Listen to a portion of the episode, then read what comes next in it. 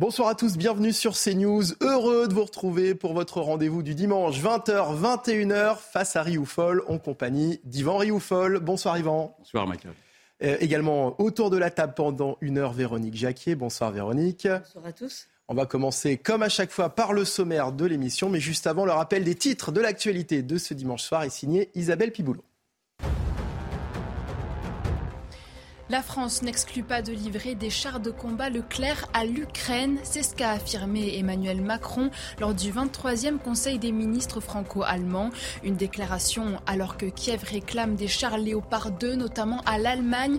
Le chancelier Olaf Scholz, évasif, n'a toujours pas donné son feu vert, mais assure vouloir continuer à agir en fonction de la situation. C'est officiel, Olivier Faure est réélu premier secrétaire du Parti socialiste avec 51,09% des voix. Sa victoire a été confirmée à l'issue d'une commission de récollement après un nouveau décompte des votes. Son adversaire Nicolas Maillé-Rossignol conteste toujours les résultats. Le maire de Rouen crie au passage en force et dénonce des fraudes. Il demande à reprendre les travaux de la commission. Et puis le suspect de la fusillade en Californie, toujours en fuite. Une chasse à l'homme est en cours dans la ville de Monterey Park. Un homme d'origine asiatique est recherché. Dix personnes ont été tuées et dix autres blessées dans un dancing hier soir près de Los Angeles lors des célébrations du Nouvel An lunaire. Le motif de l'attaque reste pour l'heure inconnu. Face à Rioufol, au sommaire ce soir, seulement 723 000 bébés nés en France en 2022 selon les derniers chiffres publiés cette semaine par l'INSEE. Avec 19 000 bébés de moins que l'année précédente, il s'agit du plus faible nombre de naissances enregistrées dans notre pays depuis 1946. Alors comment expliquer cet effondrement? Cette France euh, qui produit moins d'enfants sur son sol est-elle en train de sombrer dans la dépression? L'analyse à suivre d'Yvan Rioufol.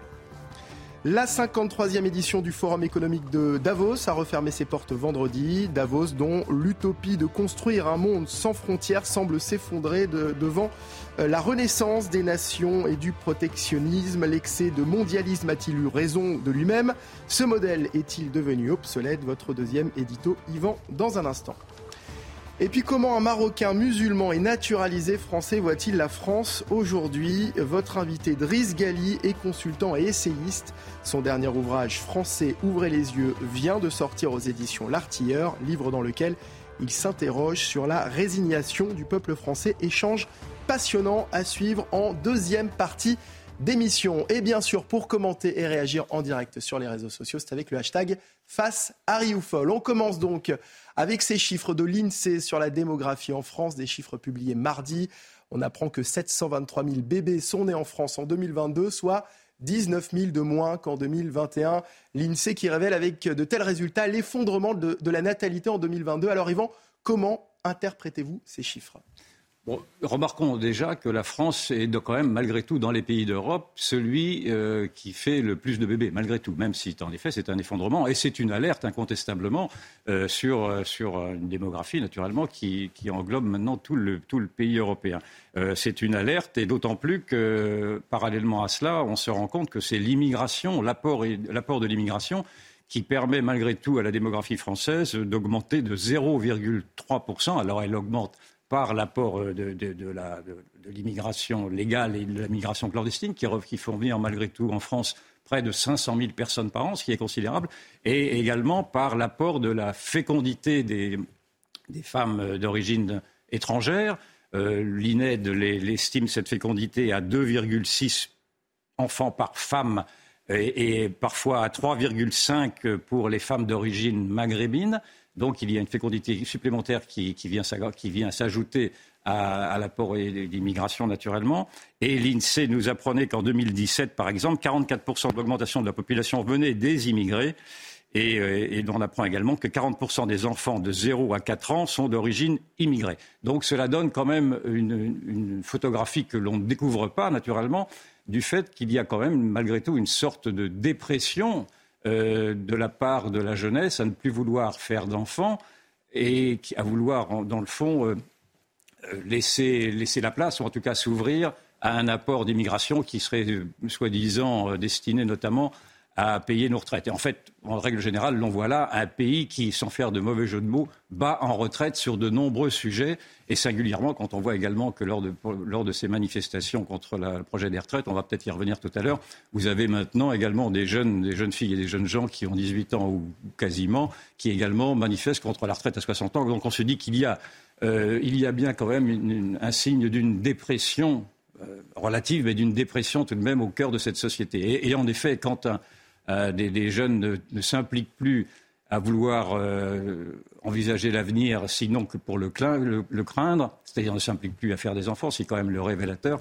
On voit bien que cette, euh, dépression est quand même une réalité. Alors c'est une dépression qui peut s'expliquer naturellement par, le fait que la politique familiale, pardon, avait été stoppée par François Hollande en 2014 avec les aides aux familles qui, peuvent être naturellement des, des éléments pour inciter à faire des enfants. Moi, je pense plus particulièrement que cette dépression collective-là est due surtout, me semble-t-il, à la politique de la peur très systématique qui a été développée par ce gouvernement, par le président de la République lui-même depuis son premier quinquennat, de nous faire croire que euh, la France devait être terrorisée par le réchauffement climatique, terrorisée par le Covid, terrorisée par le populisme. J'emploie, j'ai déjà souvent alerté contre cette politique pernicieuse de la peur et du terrorisme qui fait qu'à force d'infantiliser et de tétaniser, les, gens se, ruent naturellement vers l'État mamma, vers l'État protecteur. mais sans, vouloir prendre aucun risque, d'autant que cette politique du risque zéro également a annihilé, me semble-t-il, toute, toute perspective de vouloir se prendre en charge soi-même. Donc je pense que c'est tout un contexte également qui explique cette dépression collective et cette politique euh, anxiogène. Et donc, je, crains que euh, ce manque de confiance ne s'ajoute à, l'anesthésie plus générale que l'on observe également, parce que c'est un, un lent déroulé, dans le fond, d'une dépression collective, hein, une anesthésie qui se voit à cette forme d'apathie qui a gagné la société française, en tout cas depuis quatre ans, depuis trois ans, depuis les Gilets jaunes, où l'on voit que les Français ont renoncé euh, à protester, ont, décidé plutôt de rentrer dans leur coquille, euh, par, euh, dans le fond par, par peur peut-être de, l'avenir également, mais mais aussi parce qu'ils ont été anesthésiés par un protectionnisme excessif qui a fait déverser sur les populations des sommes extravagantes d'argent pour essayer de calmer la colère, de calmer la peur et d'essayer d'éteindre cette, cette, colère sociale. Et donc voilà, ce, qui se, ce, qui, se, montre, en tout cas à ceux qui veulent bien l'observer, c'est une France en effet apparemment dépressive, et, mais, et, en même temps avec ce grand paradoxe, c'est une, une France également profondément révoltée. Et, on l'a vu également, on peut faire le la remarque de dire que cette dépression, malgré tout, a été contredite par les grandes manifestations incontestables qui ont eu lieu cette semaine, où il y a eu plus d'un million de personnes dans les rues, et ceci est vrai. Mais je, mets en doute, malgré tout, que cette, euh, cette, manifestation que cherche à enclencher la gauche puisse être le révélateur et puisse euh, relancer cette grande dépression, en tout cas pas sur les thèmes qui sont proposés. Oui, parce que les, mouvements de mobilisation contre les retraites de jeudi montrent finalement que la France demeure toujours combative. Non, mais incontestablement, la, grande manifestation qui avait été lancée par l'Union des syndicales, euh, l'Union syndicale euh, mardi dernier, a été un succès. Il y a eu plus d'un million de personnes. Euh, à Paris, 80 000 personnes. Bon, c'est beaucoup, c'est pas non plus énorme. Ce n'est pas, ce n'est pas une, révolution en marche, ce n'est pas le grand soir. Mais, mais en effet, c'est à prendre en considération. Et beaucoup de commentateurs nous, nous expliquent, et je comprends parfaitement leur raisonnement, de dire qu'aujourd'hui, il y a une fenêtre de tir et que cette manifestation-là pourrait être le prétexte à un embrasement plus général. Moi, je demande à voir, il est possible, je demande à voir, car d'abord, euh, ces manifestations sont celles qui sont, euh, qui, sont, suscitées par une gauche qui est une gauche qui, de mon point de vue, est en grande dépression elle aussi et qui, qui, se cherche un avenir sur le dos précisément de ces manifestations-là. Et moi, je ne me vois pas, en tout cas, manifester en répondant aux injonctions euh, du, secrétaire général de la CGT, par exemple. Et donc, je, mets en doute la, sincérité euh, des, mots d'ordre qui sont lancés, d'autant qu'il me semble que euh, ces, manifestations-là, qui, ne s'arrêtent qu'à la protection des retraites, obligent à penser petit, obligent à penser mesquin, obligent à penser matériel, matérialisme. Or, je pense, et c'est là va être le, tout le débat, que les, vrais enjeux ne sont plus tellement des enjeux matérialistes, mais qu'ils débordent très largement de, la, polémique sur les retraites. J'entends par là que euh, à vouloir simplement ne s'attacher qu'aux retraites et à la protection des retraites, on en oublierait presque que nous nous dirigeons vers une troisième guerre mondiale, on en oublierait presque que le, président de la République actuelle a saccagé le parc nucléaire avec euh, sa politique euh, ayant, fermé Fessenheim et 12 autres réacteurs. On en oublierait presque les fractures, les fractures civilisationnelles, les fractures identitaires, etc. Donc il me semble que c'est un sujet commode pour essayer de, disperser l'attention afin de même que, le président de la République en profite et ne se dise dans le fond qu'il n'est réformateur que sur les, que sur les retraites alors qu'il laisse faire le, euh, alors qu'il laisse le pays à volo sur un, grand nombre d'autres sujets. En tout cas, c'est ma conviction. D'autant qu'il me semble que cette, euh, cette, ce mouvement qui veut absolument euh, défendre le, ce qu'il est présenté comme l'atout du Conseil national de la résistance, d'abord, historiquement, c'est faux, car la, retraite par répartition a été, instaurée en 1941 par le maréchal Pétain, qui lui-même avait supprimé la retraite par capitalisation, que je défends ici. Donc ce n'est pas, un hommage rendu au Conseil national de la résistance que de reprendre ce vieux cette, vieille euh, retraite par répartition. Et en plus, je pense que cette, retraite par répartition euh, également a en elle-même de profondes inégalités que j'ai déjà abordées. On n'a pas le temps ici de l'aborder en détail, mais sur des, régimes privés et des régimes publics qui sont tout à fait défavorables aux privés par rapport au public et, euh, que le, critère de la pénibilité est un critère qui est tout à fait recevable, mais qui pourrait être également être, euh, être généralisé à, tous les, à toute cette autre société oubliée qui ne rentre pas dans les radars syndicaux ni dans les radars politiques, qui également mène une vie particulièrement pénible en étant éloigné des services publics, en étant éloigné des transports, en étant éloigné de la vie sociale. Et cette pénibilité-là non plus n'est pas prise en compte. Donc c'est pour ça que je me dis que j'entends bien les, les, les, commentateurs nous dire qu'il faut faire attention au lait qui bout, mais je ne pense pas que ce soit, j'en fais le pari presque, que ce soit à travers ces mouvements syndicaux et à travers cette défense d'un d'un régime des retraites qui est certes à, modifier, que pourraient que pourrait se fédérer ces colères-là. Maintenant, euh, naturellement, je peux me tromper. Voulez-vous dire, Yvan, que la manifestation de jeudi contre la réforme des, retraites masque finalement les vrais problèmes?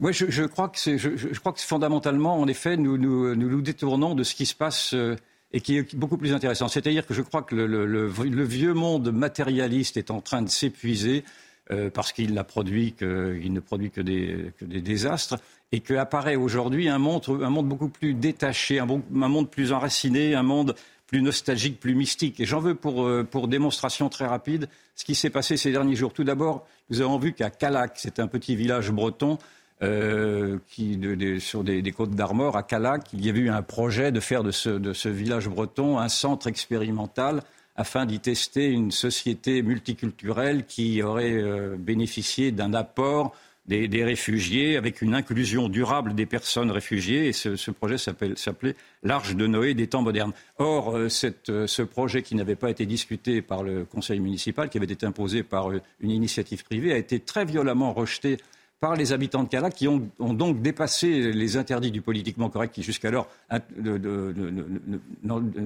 n'envisageaient même pas d'avoir à pouvoir se, prononcer contre une implantation de, réfugiés, par exemple.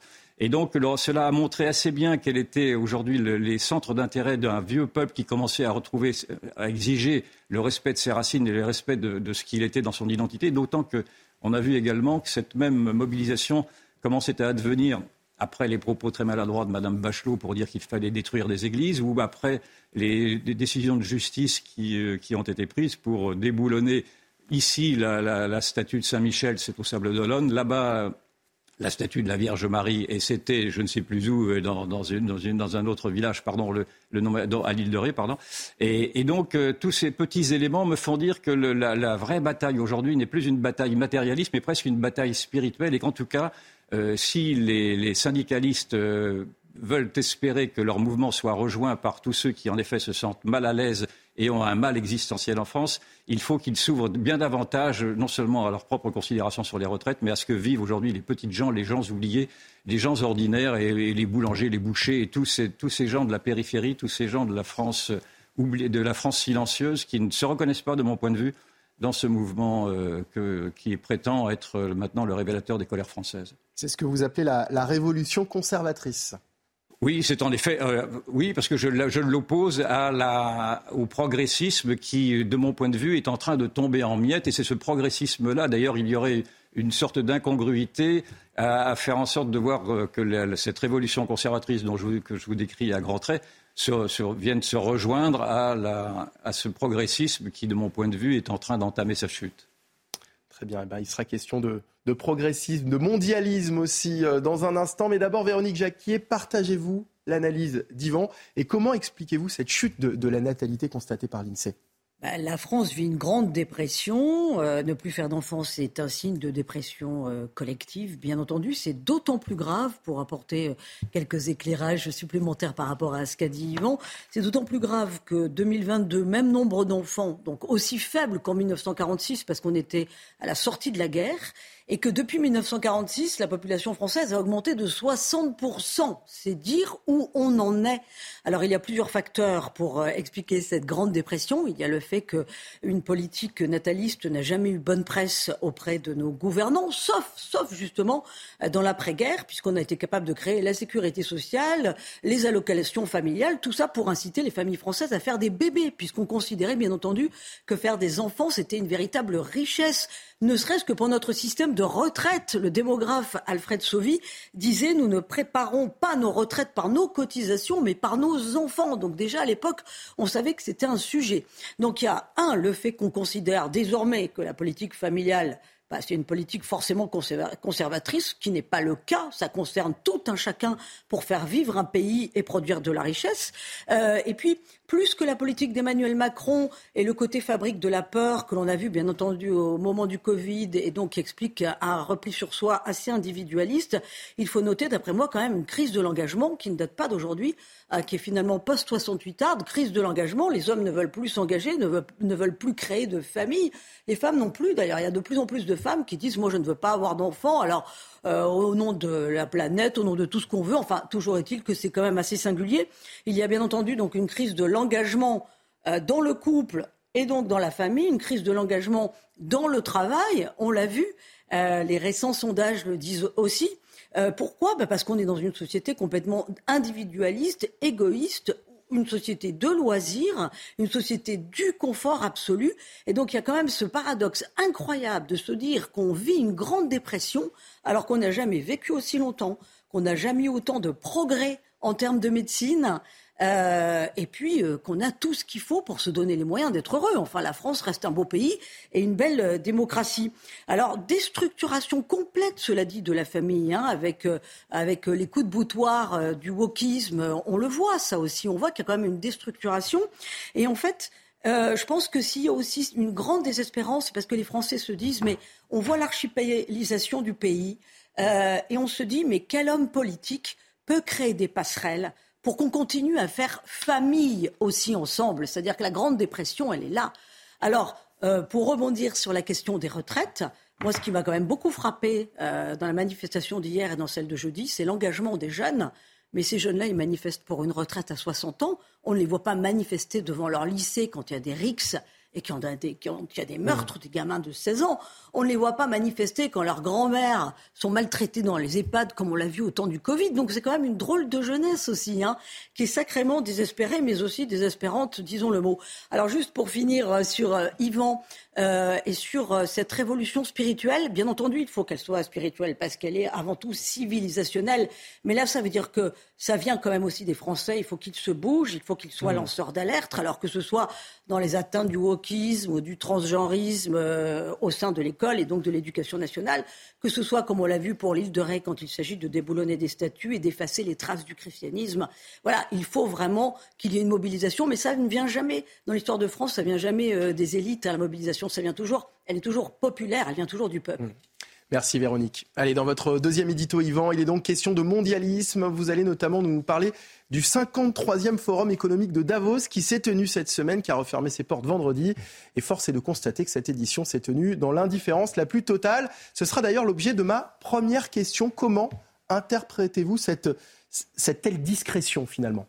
Mais je pense que c'est dans la continuité du premier sujet. Je crois que nous vivons là un grand basculement, c'est un grand effondrement de toutes les idéologies, les idéologies progressistes qui étaient également des idéologies mondialistes. Et je pense que ce mondialisme-là, qui nous avait été imposé comme étant la solution à, tous nos problèmes, est en train de montrer naturellement ses limites qui sont en fait des limites humaines. C'est-à-dire qu'à force de ne pas avoir voulu voir comment vivaient les gens. Aujourd'hui, les gens sont en train de se raidir et de montrer que ce sont les gens eux-mêmes qui vont reprendre leur destin en main. Donc c'est un petit peu ce, même contexte-là qui, se reproduit.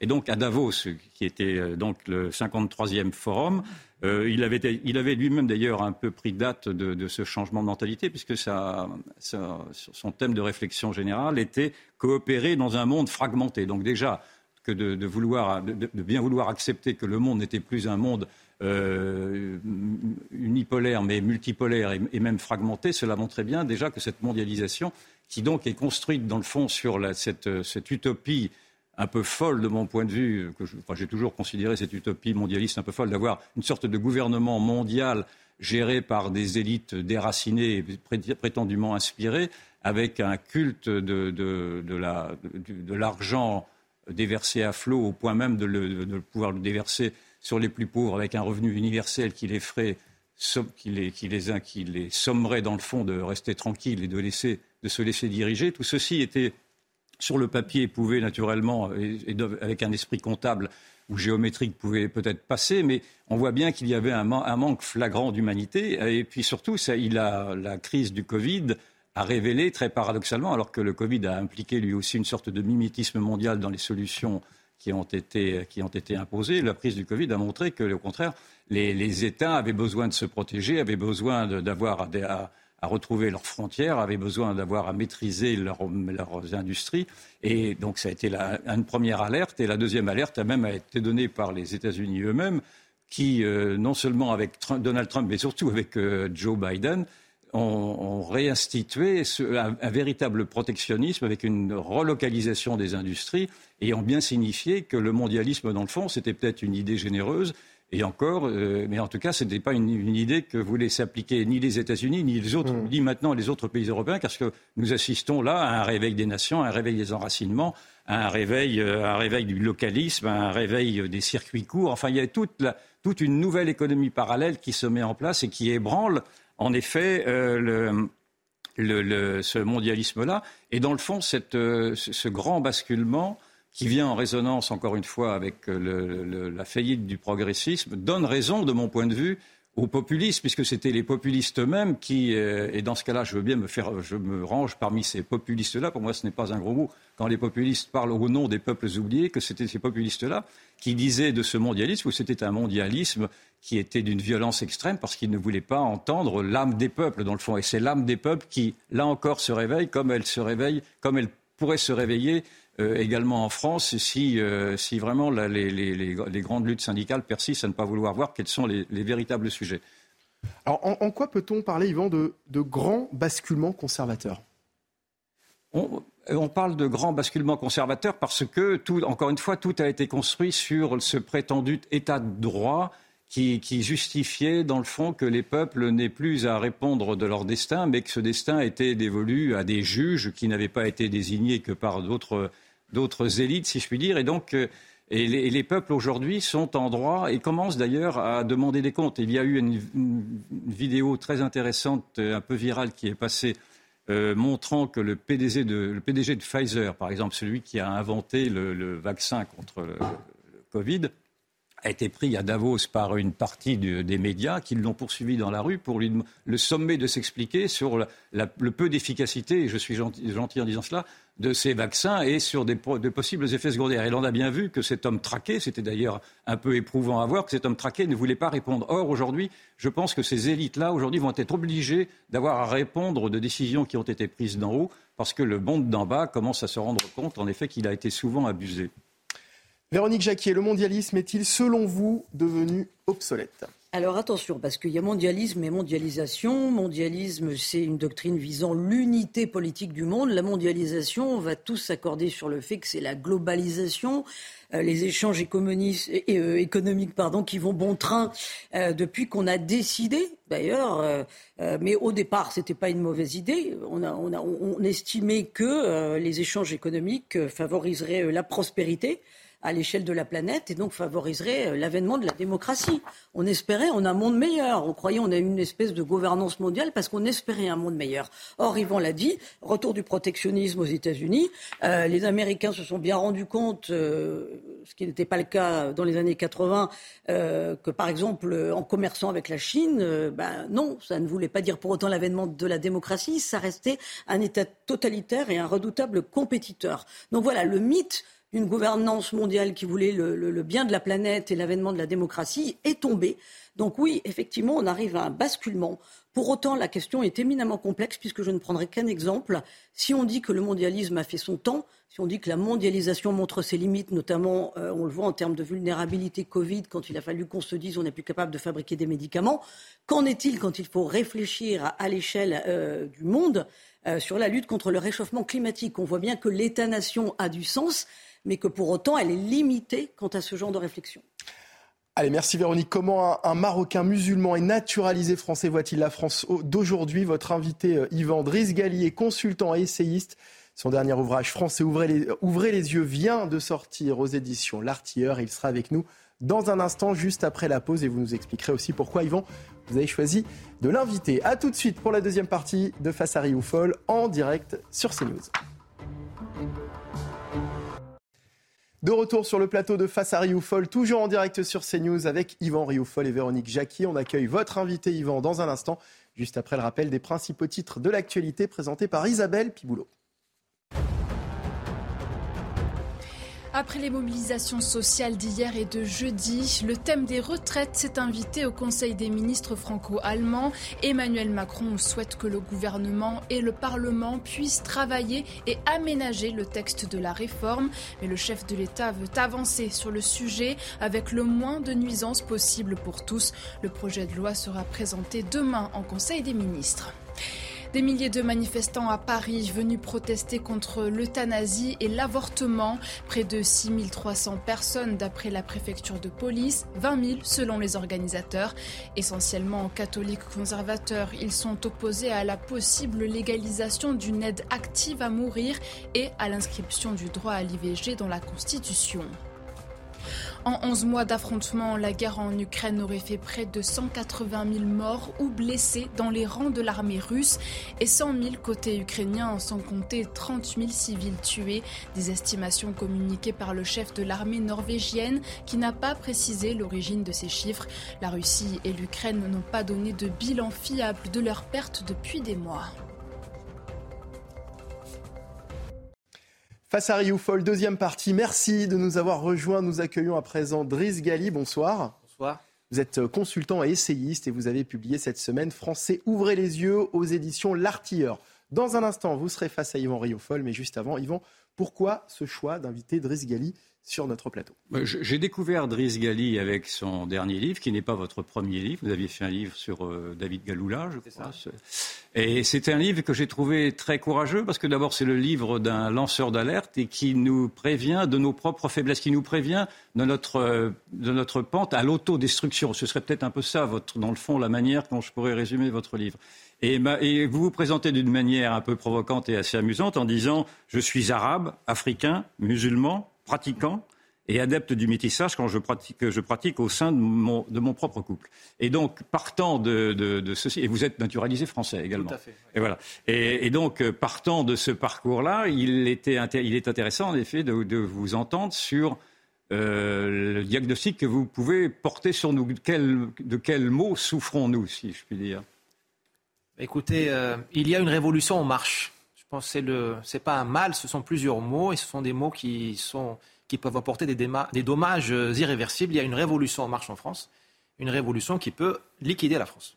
On a eu la révolution française de 1789, on a eu 1968 qui a liquidé le devoir, la responsabilité. Là, on est en train de, faire une nouvelle révolution, très lente, silencieuse, sans prise de la Bastille, mais une révolution. Il y aura un avant, un après. On est en train de créer un homme nouveau en France, qu'il soit d'origine immigrée ou même euh, français de souche, comme on dit, qui ne se sent pas redevable envers la France et qui ne se sent pas gardien de la France. Des gens se désengagent de, leur pays Et je dis, j'insiste, c'est pas une, seulement une question C'est un mal français, c'est un mal porté par les Français eux-mêmes. Ce n'est pas un mal qui, est qui serait porté par l'immigration ou qui serait porté par l'islam. C'est un peu ce que vous voulez nous Tout faire à fait. En fait, il y, a, euh, il y a une symbiose, malheureusement. C'est la tempête parfaite. Les deux, mal, les deux mots sont, interagissent. Parce que dans une partie de l'immigration, vous avez une revanche à prendre contre la colonisation, vous avez un, refus de l'assimilation, une impossibilité d'assimilation. Et puis vous avez euh, dans une certaine immigration, vous avez certaines mentalités qui finissent par contaminer le peuple de souche. Et vous avez donc une mayonnaise qui prend et qui fait qu'on sombre euh, tous, euh, immigrés et français de souche. On risque de sombrer. On risque de sombrer. Oui, donc on, peut quand même s'en sortir. Quelles sont, quelles sont, les forces vives qui pourraient encore nous permettre de résister à cette lente déconstruction de l'intérieur? C'est un peu ça ce que vous. Au fait, nous, nous vivons un énorme. Nous sommes dans un songe. C'est l'hypnose. L'impression qu'on a été ensorcelé.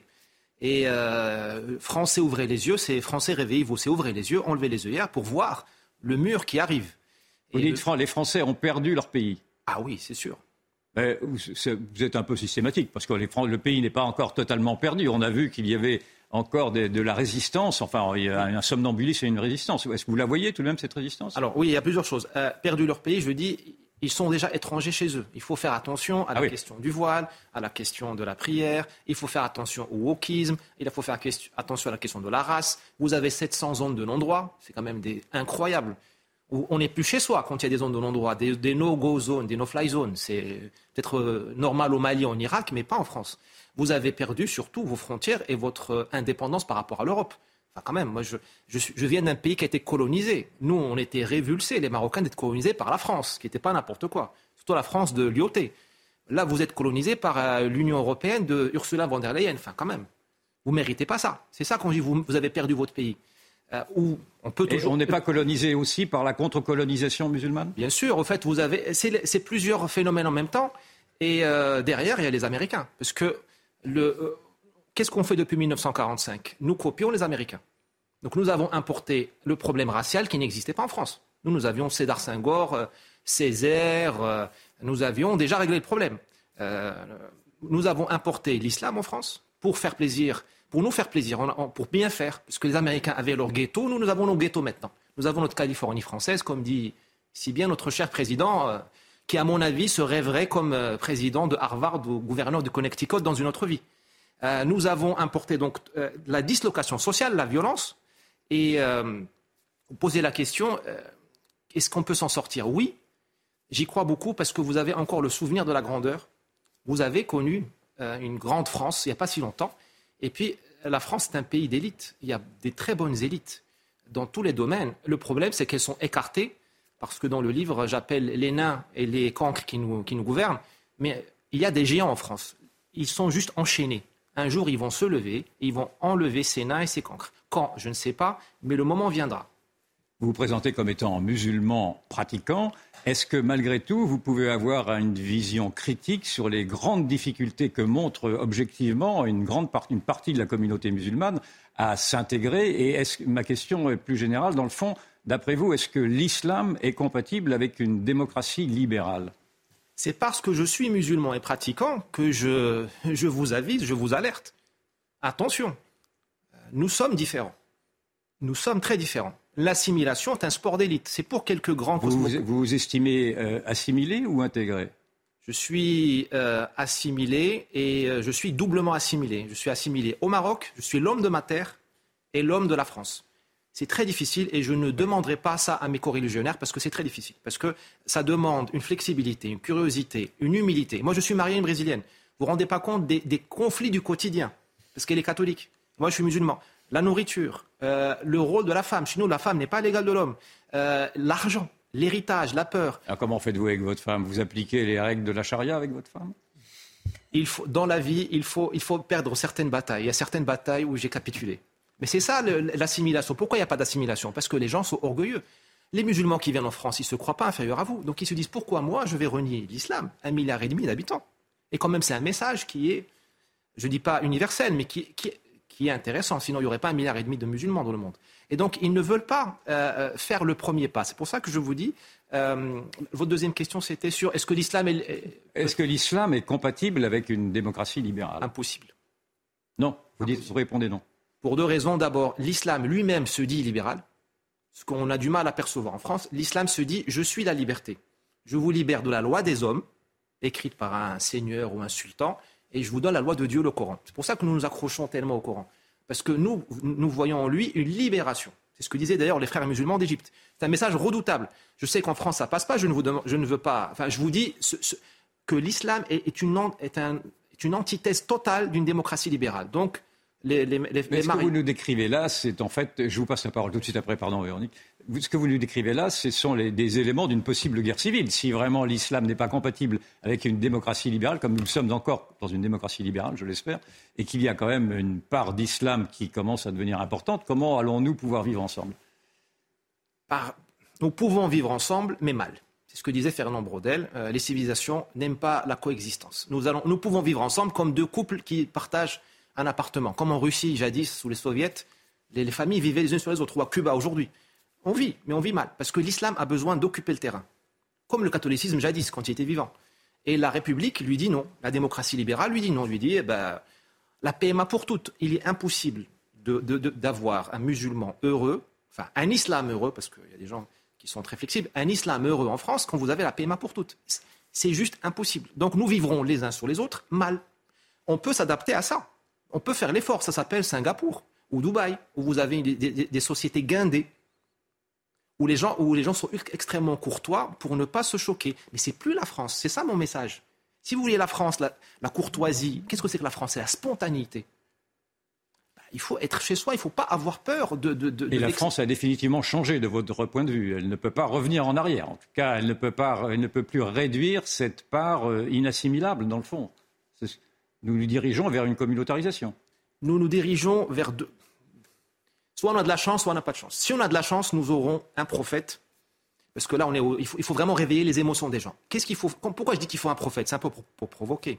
Il faut des grands intellectuels, mais vraiment des grands intellectuels comme nous avions des Camus et des Sartre et des qui prennent sur eux pour euh, réveiller les émotions tant des musulmans, des, des, Africains et autres, et des Français de souche, pour que chacun fasse un pas et qu'on apprenne à vivre dans une société qui est déjà multiraciale, multiconfessionnelle. Je n'ai pas dit multiculturelle.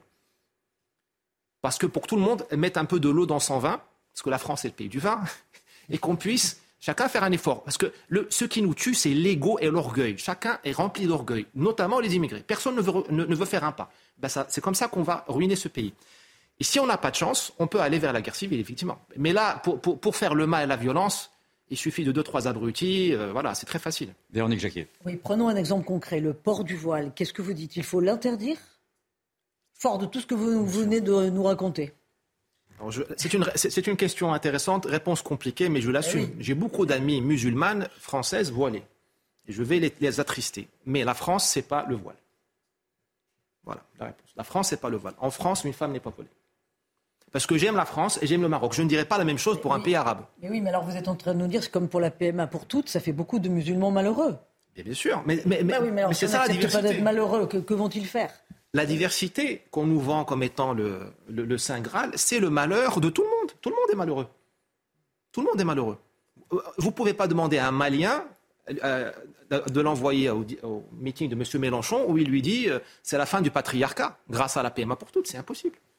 Est-ce que, dans le fond, euh, cette révolution conservatrice que l'on observe, hein, que j'observe, tout le monde n'est pas d'accord avec cette observation, mais est-ce que cette révolution conservatrice ne pourrait pas être, dans le fond, une sorte de, base commune avec ce conservatisme, dans le fond, qui, habite également euh, la, culture musulmane, à travers le rejet non pas seulement de la PMA pour toutes, mais à travers le rejet de toutes les lois sociétales qui sont portées maintenant par des minorités euh, sexuelles, notamment ou identitaires C'est possible, mais il faut beaucoup travailler. Et là, personne ne travaille, parce que tout le monde est dans la zone de confort. Les identitaires ne veulent pas entendre de gens comme moi qui disent je suis français et musulman, ils ne comprennent pas. Parce que personne ne veut faire un pas. Les musulmans de France, on est souvent, pas toujours, dans la victimisation. Vous avez Rokaya Diallo, qui est pour moi l'ambassadrice des États-Unis en France, qui est sur tous les plateaux et qui diffuse le message de la victimisation. Donc tout le monde est dans la zone de confort. Il faut qu'on travaille pour créer une nouvelle formule. Qui on n'est pas sûr d'y arriver. Sur le conservatisme pur, euh, c'est pas suffisant. Parce qu'on sera d'accord pour dire tout le monde, enfin, vous pourrez très facilement faire l'unanimité dans l'immigration de France contre les idées de Mme Sandrine Rousseau. Mais on ne va pas plus loin que ça. Il faut plus. Il faut du désir. Il faut qu'on, ait envie ensemble de conquérir le monde. Il faut qu'il y ait une cause. Or, cette cause, ce n'est pas le climat, malheureusement. Ce n'est pas l'Europe. Il faut une cause, il faut une cause de puissance. Dans le livre, je parle de puissance. Je pense que si nous vendons, là, si nous vendons à la diversité, aux immigrés, la puissance, être plus puissants ensemble, je pense qu'on peut toucher quelque chose. Il faut réveiller les émotions. Aujourd'hui, les gens, on leur dit, bah, vous consommez, et puis voilà. Et, c'est ce qui nous tue, au fait. C'est cette espèce de, confort. Parce que tant qu'il y a un peu de confort, les gens vont s'accommoder. Même allant sauvagement. Voilà, face à Rio Foll, c'est déjà ah, terminé. Merci à tous de l'avoir suivi. Merci Driss Gali d'avoir été euh, l'invité euh, d'Yvan Rio Foll ce soir. Je rappelle le titre de votre livre, Français, ouvrez les yeux. C'est aux éditions L'Artilleur. Yvan, à dimanche prochain. À dimanche. D'ici là, on vous retrouve euh, toute la semaine hein, aux côtés de, de Clélie Mathias dans La Parole aux Français. Véronique, vous restez avec nous dans un instant. Ce sera Enquête d'esprit. Le sujet de l'émission de ce soir la persécution des chrétiens, 360 millions de chrétiens persécutés dans le monde. Voilà, coup de projecteur évidemment sur ce qu'ils vivent et sur la force qui les anime pour tenir le coup, bien entendu, leur foi. Enquête d'esprit tout de suite présentée par Émeric Pourbet, avec vous Véronique, suivi de Soir Info, euh, présenté par Olivier de Kerenfleck. Moi je vous retrouve à 1h du matin pour l'édition de la mi Très belle soirée sur CNews.